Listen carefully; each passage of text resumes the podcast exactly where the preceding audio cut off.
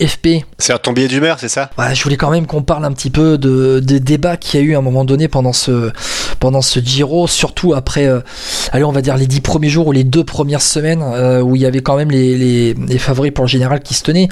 J'ai trouvé quand même euh, les suiveurs du Giro très durs envers les, les coureurs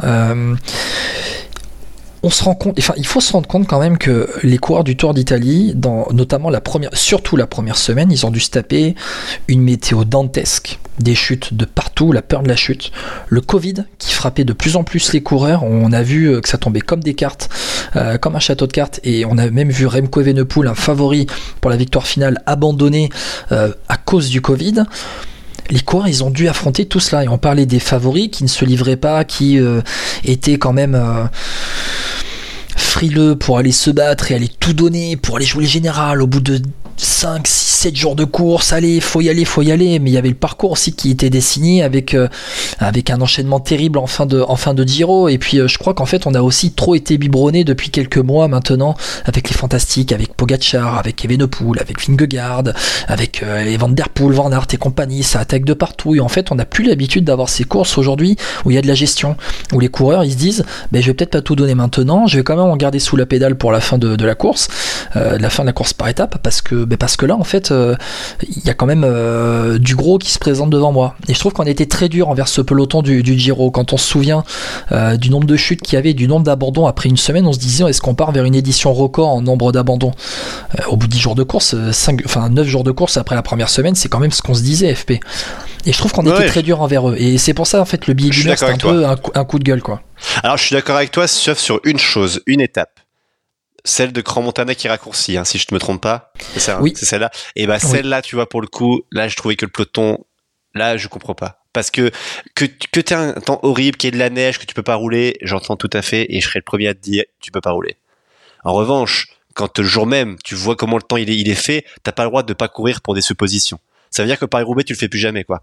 Parce que ça veut dire que Paris notamment le, Paris-Roubaix que gagne euh, voilà. Sonny Colbrelli. Exactement. Ça veut dire qu'en fait, là, tu vois qu'il y a de la pluie, tu dis, bah, on, on court pas si ça court tu vois enfin je veux dire on, rappelle hein, on, rappelle très rapidement cette étape de Grand Montana où c'est une, étape à la base qui fait 207 km avec d'abord le, le grand euh, le grand Saint-Bernard et puis ensuite euh, tu as ensuite après le grand Saint-Bernard la Croix de Cœur et la montée vers Grand Montana. Euh, il zappe d'abord la montée euh, tout en haut, euh, jusqu'en haut du, Grand Saint-Bernard, où ça devait d'abord passer par le tunnel, et puis finalement il sucre totalement le, Grand Saint-Bernard pour partir de la, de, du, du Chable et pour ensuite monter la croix de cœur, mais c'est la descente de la croix de cœur qui était le plus dangereuse, et finalement ils l'ont faite. Exactement. En fait, je ne comprends pas. C'est-à-dire qu'en fait, tout le reste avant, il n'y a pas plu, et tu vois les photos, parce que du coup, vu que c'était en Suisse, j'ai pu voir un petit peu les, les images de journalistes sur place ou bien de, de, de supporters. Il y avait, enfin, je veux dire, c'était pas dangereux du tout le début de course. Alors pourquoi tu fais pas le début de course? Que tu me dises que la croix de cœur on la supprime parce que c'est trop dangereux la descente, ben je peux entendre. C'est vrai que c'est en altitude, il faisait froid, on sait jamais. Ça, enfin, et par rapport au Giro que tu as eu avant, à toutes les chutes qu'il y a eu, euh, Covid, je peux comprendre l'organisateur en disant, écoutez, on a déjà perdu 50 coureurs, enfin 40 à l'époque peut-être, euh, on va pas aller s'amuser. Je pense que c'était une accumulation en fait de la part des coureurs, parce que les coureurs ils ont dû se taper tout ce que j'ai dit avant depuis le départ. D'accord, mais pourquoi tu parles Oui, mais pourquoi tu fais quand même la croix de cœur Alors dans ce cas-là, il y a aucune logique. Ça veut dire qu'en fait, tu, en fait, tu vas commencer ta course avec peut-être plein de chutes parce que les, gens iront beaucoup plus vite, ils seront plutôt plus regroupés puisqu'en soi, alors même si ça démarrait très vite, évidemment, c'était pas regroupé comme on aurait pu le penser, mais il y avait plus de risques en soi, puisqu'en fait, tu peux te dire que le peloton roule pas. Euh, ils vont arriver à, 150 en haut et puis ils vont descendre. Tu vois, c'était aussi risqué en fin de compte. Alors sur ça, je suis d'accord avec toi. Là, sur ça, je suis d'accord avec toi. Mais je trouve que, en fait, ça a été vraiment de, manière générale, j'ai trouvé le, public trop dur, très dur avec euh, les, euh, avec, les coureurs. Alors après, l'étape OK vers Grand Montana, il y a une sorte de, je, sais pas ce qui s'est passé. Je sais pas réellement ce qui s'est passé dans. Bah, c'est Adam Hansen, le patron des syndicats des coureurs, qui a dit on court pas. J'imagine qu'il est menacé parce que de toute façon, on l'a su après. Enfin, on l'a su après genre moi c'est vrai que sur Eurosport c'était assez intelligent plus Philippe Gilbert je crois l'avait l'avait contacté mhm. euh, enfin ils avaient ils avaient dit hein, sur Eurosport justement euh, comment Adam Hansen avait milité et beaucoup de coureurs je crois c'était plus de 90% qui voulaient pas euh, faire cette étape en tout cas le début de l'étape mais je veux dire où on est où là? Enfin je veux dire il y avait pas de pluie et il y avait et il faisait pas froid enfin c'est-à-dire qu'il c'était c'était un temps gris, certes, mais tu pouvais courir. Enfin, dans ce cas, ça veut dire quoi maintenant? C'est-à-dire qu'en fait, tu regardes l'étape, tu dis, wow, attends, on a eu 10 jours de pluie là. c'est trop Euh, dur, c'est c'est- bon ouais. maintenant. Alors, ouais. enfin, je euh, alors c'est soit tu fais le Giro, soit tu le fais pas. Et, Enfin, ça s'appelle aussi le respect de la course. Je peux entendre que ce soit trop dur, mais dans ce cas-là, t'abandonnes. C'est Ouais, mais pas alors- une honte non plus d'abandonner. Hein. Non, mais bien sûr. Alors attention, hein, quand je parle de cette, équi- de, de cette étape vers Grand Montana, je n'excuse pas tout. Je dis, juste, que- je dis juste que ça peut expliquer à un moment donné le- la réflexion.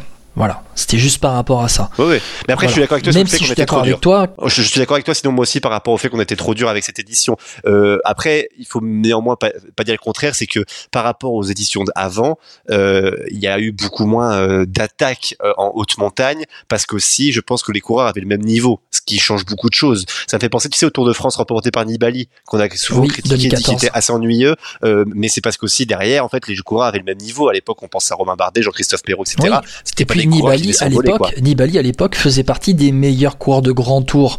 Et puis en fait, il n'y en avait pas qui étaient équivalents à lui. Il n'y avait pas de, de, de gars qui, qui avaient le de niveau équiva- équivalent à lui sur trois semaines.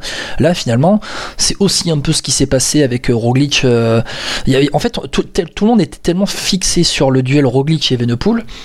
Bah que derrière, en fait, tout le monde avait un peu perdu, les- perdu les repères lorsque Evenepoel a abandonné. Tout le monde s'est dit, ben, enfin, tous les regards Ouais, se sont ça. retournés vers Roglic. Et en mode, ben maintenant, qu'est-ce qu'on fait, quoi? Ouais, ou c'était un peu, maintenant, Roglic, tu t'attaques quand? c'était un Voilà. peu ça, Roglic, on t'attend, Roglic, on t'attend, tu vois. Exactement. Ça a été un Et petit peu je ça. Bon. Et au final, c'est Joao Almeida qui nous a fait la plus belle attaque de ce Giro euh, euh, pour une étape de montagne, en fin de compte, non? Ouais, c'est bah, c'est ça. Mais c'est l'étape euh, vers euh, Monte Bondone qui remporte Joao Almeida. Euh, oui, oui. il- je pense qu'il a fait suer un petit peu Primoz Roglic. Euh, il peut remercier Sepkus. Hein. Et c'est pas Ah bah moi, fois qu'il je, peut vois, remercier quand, Sepkus. quand hein. vois- quand je le vois partir, je dis mais attends mais il attaque Joao Almeida Il, il est capable d'attaquer, il sait faire.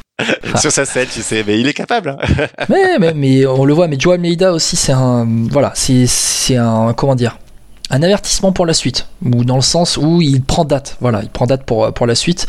Et il a prouvé qu'il était capable maintenant d'assumer le rôle de leader sur, sur trois semaines.